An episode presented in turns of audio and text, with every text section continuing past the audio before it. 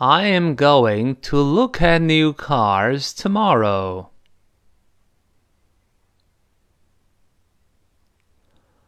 I wish I could have one.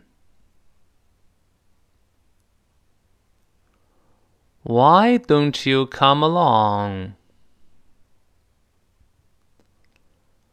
I'd like to, but I don't want to be tempted.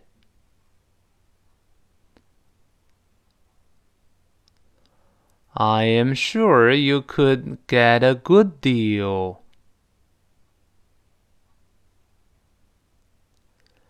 No, buying a new car is out of the question for me right now.